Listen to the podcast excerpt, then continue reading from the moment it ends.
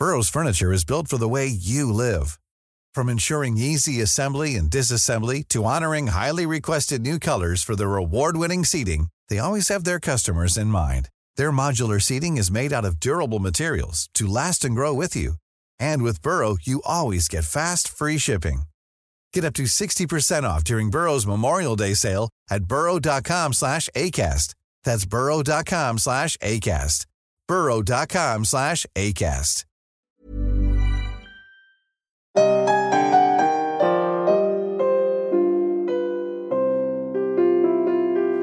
Langosta Literaria. Hola, queridas y queridos Radio Escucha. Estamos en un episodio más de la Langosta Literaria, transmitiendo desde la Feria Internacional del Libro de Guadalajara, eh, con un par de invitadas de lujo del colectivo Libros Before Tipos y bueno, pues que ellas mismas se presenten. Muchas gracias por la invitación. Eh, mi nombre es Alejandra Arevalo y pues soy parte de esta colectiva que busca visibilizar el trabajo intelectual de las mujeres. Así es, yo soy Abril G. Carrera, también miembro de esta colectiva en la que somos 13 mujeres participando. Eh, cuéntenos un poco, chicas, cómo inició este proyecto.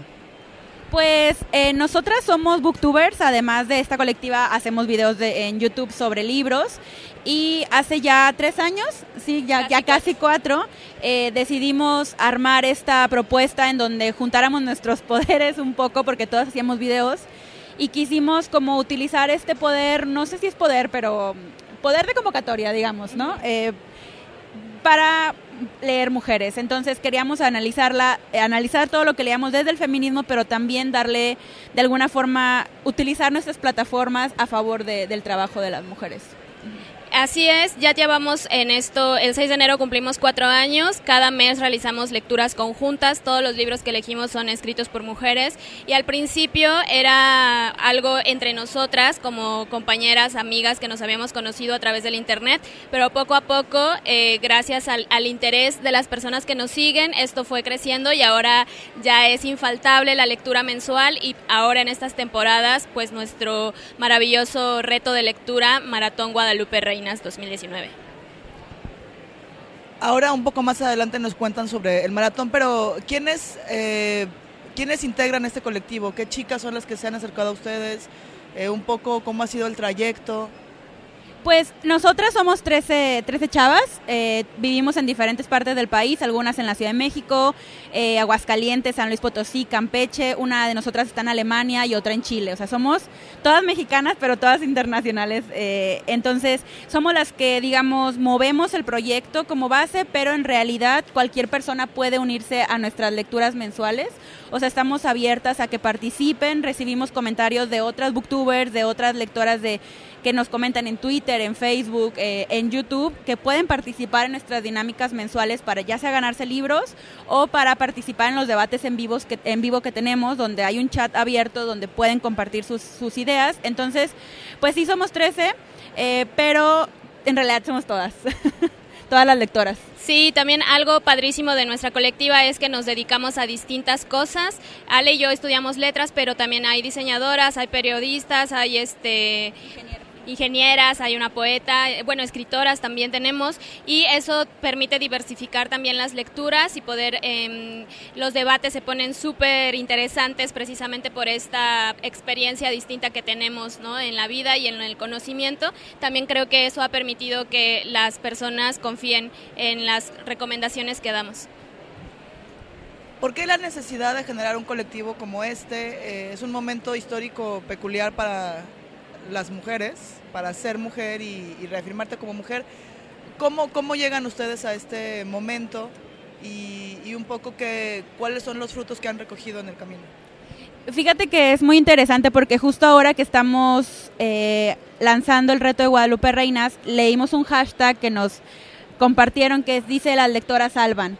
Y me gustó mucho esto porque parte de nuestra inquietud al principio era simplemente platicar con alguien. Buscábamos otras lectoras que tuvieran algo en común con nosotras y siento que éramos mayoría o somos mayoría las lectoras y como que logramos conectar estas vivencias como desde nuestra experiencia con ser mujer y desde nuestra experiencia como lectora. Entonces yo creo que esto fue lo que nos impulsó a armar la colectiva. De alguna forma necesitábamos con quién comentar las lecturas y pues sí creíamos que muchas de nosotras nos dimos cuenta que la mayoría de lo que habíamos leído eran de hombres.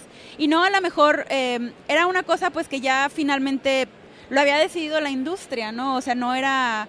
Bueno, al menos yo que estudié literatura me daba cuenta que mi programa de estudios estaba repleto de, escritores de muchos tipos, pero escritoras eran una, dos, ¿no? Entonces, eh, entre todas hicimos como ese proceso de, pues, de reflexión y nos dimos cuenta que nos faltaba leer mujeres y también pensamos que era la forma que nosotras podíamos contribuir al movimiento. O sea, sabemos que a lo mejor, pues no es, muchas dirán que es algo, pues, no tan poderoso, yo diría que no, pero algunas lo pensarán. Y eso fue lo que supimos hacer finalmente, ¿no?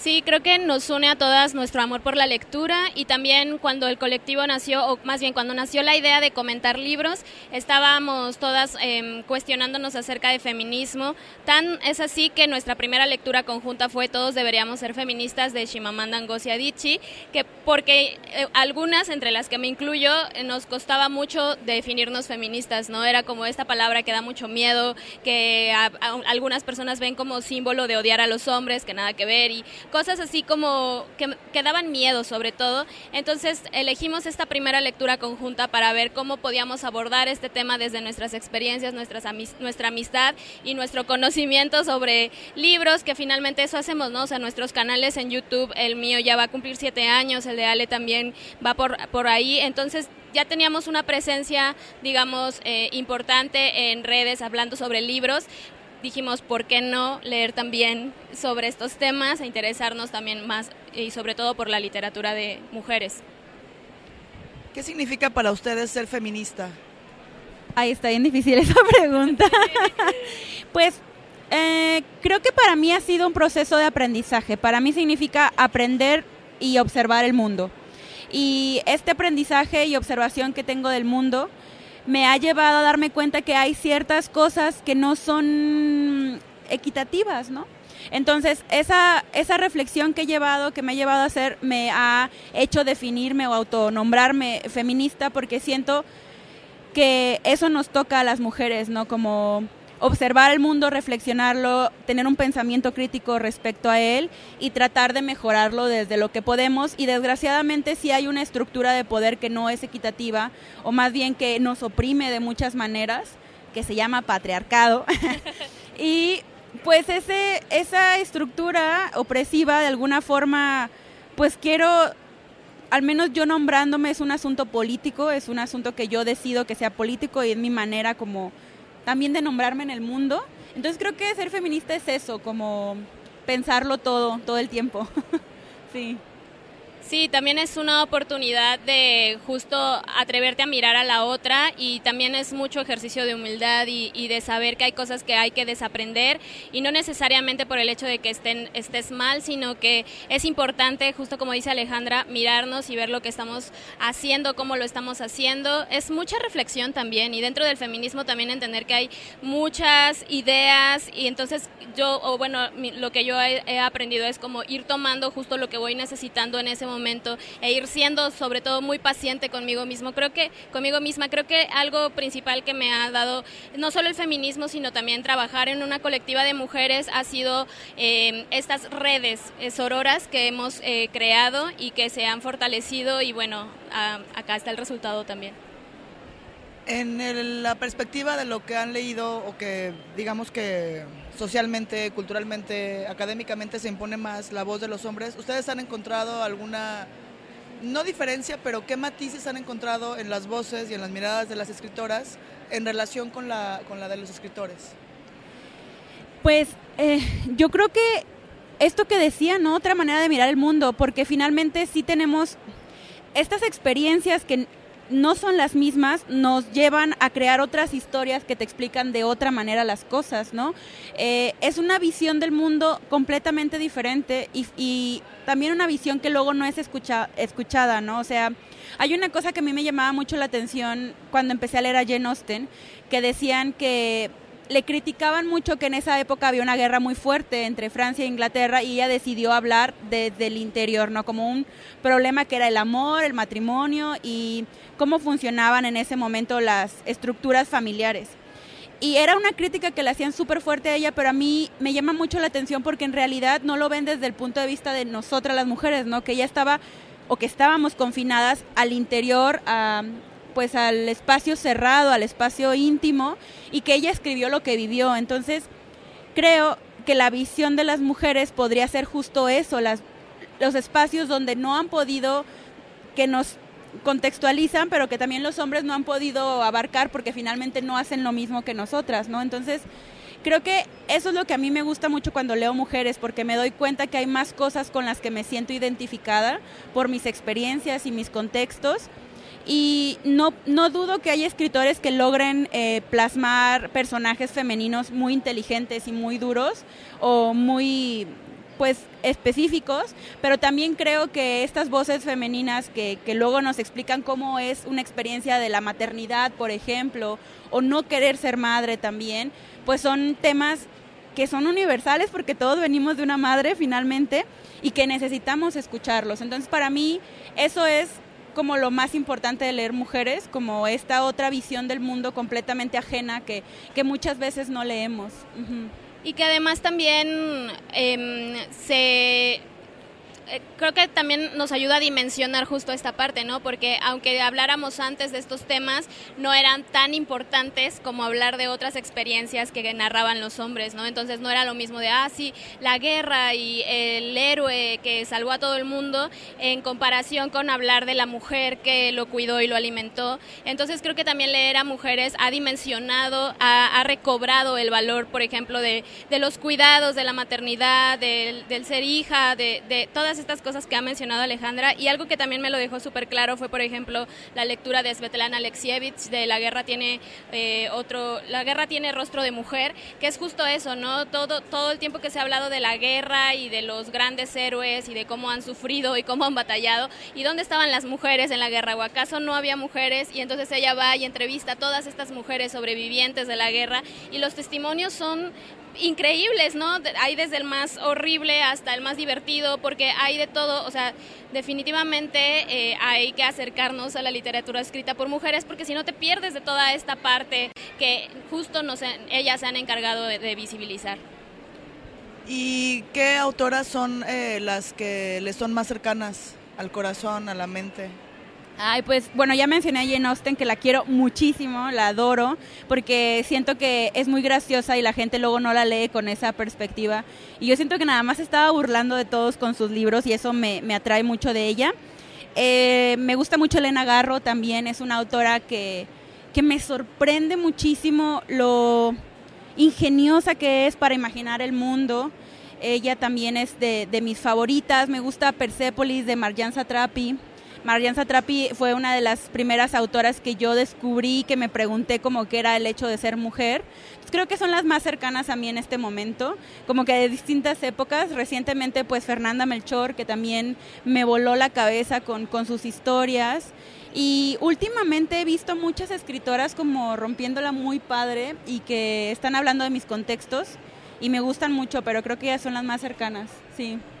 Mm, yo podría mencionar a Ursula K. Le Guin, que es una escritora estadounidense de ciencia ficción, que me encanta porque ella se permite pensar en utopías, ¿no? Y tiene estas ideas justo donde pone la equidad como el, el núcleo de todo y creo que también es importante pensar en estos, en estos pues no sé si posibles, pero muy deseados futuros donde estemos en equidad, ¿no? Donde se cuestione el género, donde se cuestione el papel de la mujer y del hombre y Úrsula lo hace de manera excelente y además es ciencia ficción que también ha sido un, un, área muy vilipendiada en el medio, entonces mis respetos para ella. Y a Laide Ventura Medina, ¿no? que también eh, la queremos mucho eh, con este premio que recibió el año pasado de Gran Angular en Como Caracol, creo que hizo la novela juvenil que México necesitaba.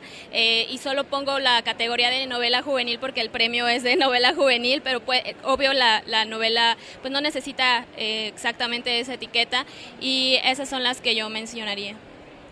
Bueno, como nota al pie, al aire también se ganó este año el premio Mauricio Achar por Entre los Rotos, una historia dura sobre la familia y las primeras batallas. Y un poco me gustaría que hablaran de estos contextos a los que, de, la literatura escrita por mujeres de los que están hablando, cuáles son esos contextos y esos contextos o esos temas, qué es lo que está tocando en este momento de la realidad actual, específicamente la mexicana. Ay, pues, este, yo creo que ahí está bien duro porque, por ejemplo, bueno, esto no es literatura, se podría decir. Ah, recientemente leí La fosa de agua de, de Lidiet Carrión y me acuerdo que comentábamos, Abril y yo, que parecía una historia de ficción. Porque decíamos, ¿cómo puede ser posible que esto sea real? ¿no? Entonces, este tema de los feminicidios y la, la violencia que, que se ejerce sobre la mujer de forma sistemática, no nada más al momento, sino después, la revictimización, todo lo que sucede. Creo que son temas que a mí me interesan mucho y justo cuando leí a Lidiet Carrión, que es muy delicada en su forma de narrarlo, pero a la vez no podía dejar de leerla. Eh, creo que para mí fue, dije, wow, esto es de lo, o sea, no tienen miedo de tocar ningún tema. Va desde esto, por ejemplo, hasta hablar de la maternidad como algo no deseado, ¿no? Siempre hemos, o sea, la maternidad como algo que lo pensamos como es obligatorio, ¿no? Que las mujeres tengan hijos, sean madres. Y de repente llegan estas escritoras y dicen, pues no, ¿sabes qué? No es cierto, no, esto no es lo que tenemos que hacer. Creo que me gusta mucho. Me gusta mucho también estas nuevas estructuras familiares que están haciendo, como repensar la familia. Eh, no sé, como de alguna forma pasan de lo violento a, a lo íntimo y también a lo a lo doméstico, ¿no? O sea, esta onda que estaba como antes era lo privado y ahora pues tratamos de sacarlo a lo público. También me gusta mucho como hablar de lo que pasa dentro de la casa y que antes pues lo ignorábamos y ahora lo estamos viendo en las historias. Ajá, sí.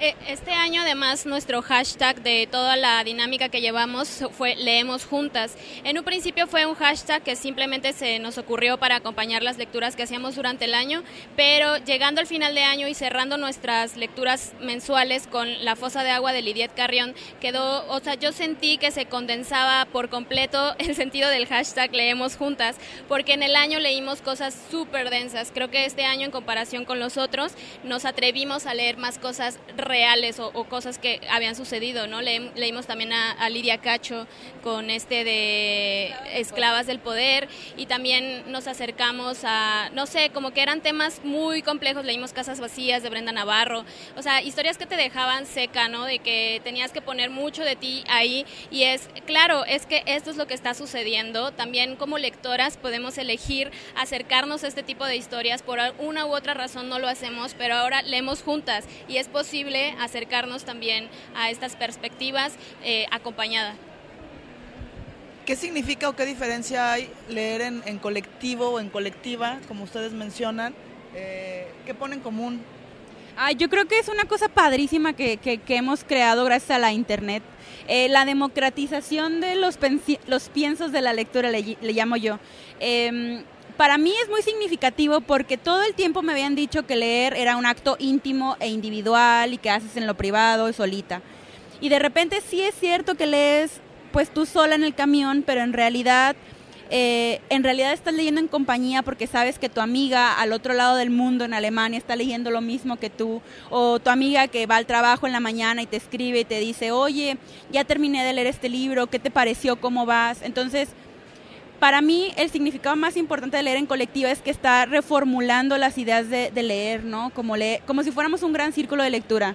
Entonces, siento que lo más bonito que ha hecho Internet en este caso es que nos ha ayudado a poner nuestros pensamientos ahí respecto a lo que leemos y ha democratizado que no nada más como los grandes señores de la literatura hablen de literatura, sino que todos podamos hablar de literatura y de lo que sentimos al leer. Entonces, pues entre cada vez somos más y eso me da mucho gusto y, creo que a lo mejor debe haber gente a la que no le guste eso y que va a decir, no, solo yo puedo hablar de esto, pero a mí me da mucho gusto que cada vez de muchas maneras podamos acercarnos a diferentes ideas políticas incluso. Y para mí leer en colectivo es eso, que decía Abril, no leer juntas, leer, aunque yo esté en mi casa, esté en mi cama con mi gato, sé que hay otra, otra persona en otra parte del país leyendo el mismo libro que yo y que vamos a en un día a conversar sobre esto. Entonces, a mí sí me ha pasado que luego leo algo y digo, ay, ¿qué va a pensar Abril cuando lea esto, no? Entonces, está bien padre, es una experiencia muy bonita, la verdad. Creo que también hemos aprendido, o bueno, en cuanto te atreves a compartir tu opinión sobre los libros, una de las primeras lecciones que aprendes es que tu, tu impresión no es la ley, ¿no? Y que obviamente los libros van a tener distintas impresiones, tan distintas como somos las personas en el mundo, ¿no? Entonces, algo muy padre de libros difortipos es que todas tenemos claro eso y no hay en ningún momento una onda de, no, es que yo tengo la razón, o sea, no hay nada de, de tipo de discusiones onda, yo tengo la razón y tú no, sino más bien nos escuchamos todas y aunque a lo mejor pudiéramos eh, no llegar a estar de acuerdo, siempre impera, pero sabes, esta fue tu impresión, esta es la mía y aquí lo estamos poniendo todo, entonces es una impresión colectiva sobre un libro y a mí eso me parece más que delicioso. La FIL Guadalajara 2019, eh, ¿por qué están aquí? ¿Qué les ha dejado? Ayer hubo una manifestación y ya como colofón, eh, pues qué libros les han hecho ojitos. Ay, pues eh, yo ando aquí porque justo ando grabando mi podcast también, entonces vine a aprovechar que otras editoriales pagan los viajes de, los autores que quiero entrevistar. Eh, y pues en realidad siento también que es como una tradición para mí porque también veo a mis amigas, veo a amigas que no viven en la Ciudad de México y que puedo, que puedo ver. entonces, pues más bien yo siento que es como un punto de reunión y justo lo que decías que pasó ayer, a mí me impresionó mucho porque la, la, verdad es que las, las, mujeres de Guadalajara estaban súper organizadas para hacer el performance. Entonces eh, se me hizo muy padre porque finalmente la expo sí es un lugar de exposición para muchas partes del mundo, no nada más para México. Y se me hizo padre que, que pues decida, decidiéramos o que decidieran ellas hacerlo de esta manera. Eh, la verdad es que me, da mucho orgullo porque finalmente siento que las lectoras también estamos tomando un, papel importante en cambiar el mundo, para mí, a, a mi opinión. Entonces, está chido, sí. Sí, igual las razones por las que estoy aquí es principalmente para estar con amigas, ¿no? Con amigas lectoras que disfrutamos de ir a revisar los libros, de conocer eh, nuevas publicaciones en general, pero sobre todo, por supuesto, de mujeres. Y también nos interesa platicar con los autores, con las autoras. Y sobre ayer, pues, ¿qué puedo decir más que orgullosa, ¿no? De todo lo que está sucediendo y pues nosotras también estamos ahí formadas. Me faltó decir qué libros me habían hecho ojitos. Pero ahorita que estoy pensando, ah, bueno, eh, de hecho vine básicamente como a conseguir los libros que acaban de ganar premios, el Gran Angular, el Mauricio Char, o sea, en realidad son los libros que, que ando ahí detrás de ellos. Hay uno de Vivian Abenchunshan, que se llama, espero que le esté pronunciando bien su nombre, eh, que se llama ay, no me acuerdo el título, pero me acuerdo que así lo tengo que buscar el nombre. Y justo este de, de La de Aventura entre los otros, o ¿cómo se llama el libro de, ciencia ficción que compramos ayer? El que ganó el a Gran Angular es el de es de Leticia Tolot, me acuerdo del nombre de la autora, pero el, el, libro, el nombre del libro es algo de qué sucederá mañana, algo así, es apocalíptico, de ciencia ficción y ganó el premio de novela juvenil de este año, entonces yo ya me muero por leerlo. Y también vi que hay una nueva edición del cuento de la criada que también me quiero echar al bolsillo, que es, ese no lo tengo en, en físico, entonces lo quiero tener esta nueva edición bonita, ajá. Hablando del cuento de la criada, ¿qué les parece el cuento de la criada, una novela escrita en los años 80? y un poco la vigencia en este momento. Me gustaría que platicáramos sobre eso. Sí, es muy triste, la verdad. Eh, cuando yo leí el cuento de la criada, sí terminé con un muy mal sabor de boca, por, no porque el libro sea malo, sino porque sentí que era muy actual y que esa distopía parecía en realidad una representación de la actualidad, sobre todo ahora que están estos estas personas de provida o que están este asunto de la, la gesta de, hijos para otras personas, ¿no? Las eh, subrogación eh, de vientres, o sea, se me, parece así increíble em, que sea tan vigente a pesar de que parece ser una distopía, ¿no? A pesar de que es una distopía. Yo em, me quedé muy maravillada de esa novela, de verdad siento que Margaret Atwood es una persona muy detallista en observar el entorno y siento que de alguna forma logró interpretar como estos signos de precaución o las red flags que le dicen, o sea, y dijo, lo voy a escribir. Y se me hace súper triste que lo haya escrito en los 80 y que sea todavía actual, ¿no? Porque diría, me gustaría que ya no fuera actual y que lo leyéramos y dijéramos, ay, esto es imposible que pase. Pero yo cada vez me da mucho miedo, ¿no? Que ella en realidad solo esté prediciendo el futuro, ¿no? Eh, me parece que es un libro que invita a pensar y a, a, pensar de todos, lectoras y lectores, qué estamos haciendo para que esto no suceda, o sea, qué vamos a hacer, porque sí me parece una gran advertencia.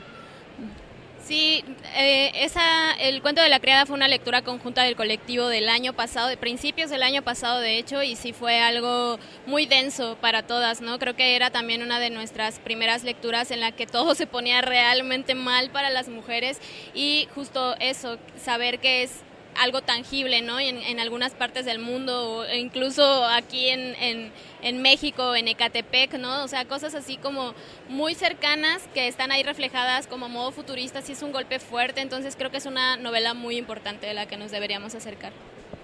Eh, cuenten a nuestros escuchas eh, un poquito más a detalle qué es lo que va a consistir el, maratón, para que también se sumen o, o de qué manera pueden participar y, y, también donde pueden como estar al tanto de sus actividades. Sí, pueden encontrarnos en redes como libros B4 tipos, estamos en Twitter, Facebook, Instagram, tenemos página web. Y pues el Guadalupe Reinas consiste, es un reto de lectura para leer 10 mujeres durante 26 días. Ya lanzamos las consignas, están disponibles en nuestras redes sociales y de hecho ya muchas mujeres están añadiendo y preparando su, su lista de lecturas que van a empezar arranca a las a medianoche del 12 de diciembre y vamos a tener eh, retos, un reto a la semana donde pueden participar para ganarse libros. Es un maratón del que estamos muy orgullosas. Esta es la tercera vez que sucede. De la primera vez que fue todo como súper espontáneo, ahora creo que sí nos hemos articulado mucho mejor. También nos, eh, nos encanta ver eh, la participación que está teniendo a través de redes sociales. El primer reto de, de, que pusimos, por ejemplo, fue que nos compartieran su TBR o la lista de libros que iban a leer en forma de una hoja de bullet journal. Y ha sido una cosa maravillosa. Si se meten al hashtag en cualquiera de las redes sociales, Guadalupe Reinas 2019, verán eh, las, crea las creaciones que han hecho nuestras seguidoras, las lectoras, sobre todo porque justo como lo propuso Gabriela Damián, que es una autora que admiramos mucho en el colectivo, ella puso las lectoras salvan y creo que también es muy importante pensar y retomar esta, esta idea de cómo estamos las lectoras justo ejerciendo nuestro papel de lectoras y siendo reconocidas por ello, ¿no? Que el mundo cultural siempre, bueno, muchas veces ha sido más de reconocer al autor, de, de reconocer como el aparato editorial, pero finalmente eh, son, somos las lectoras, y bueno, los lectores, pero las lectoras quienes estamos eh, pues leyendo, ¿no? Y conversando y dialogando sobre todas estas propuestas. Bueno, pues muchísimas gracias chicas por acompañarnos. Gracias. Esperamos que esté muy divertido el maratón Guadalupe Reinas y pues nos vemos pronto. Gracias. Gracias, gracias.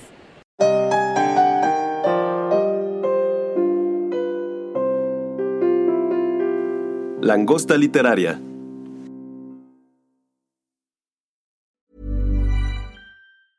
Hey, folks, I'm Mark Marin from the WTF Podcast, and this episode is brought to you by Kleenex Ultra Soft Tissues, your ally to help tackle your allergy symptoms this season. I love the change of seasons, but nobody loves pollen and all those other things floating in the air that make you sneeze during this nice weather. Kleenex Ultra Soft Tissues are hypoallergenic and allergist approved, so fight back against watery eyes and runny noses without worrying about irritating your skin. For this allergy season, grab Kleenex and face allergies head on.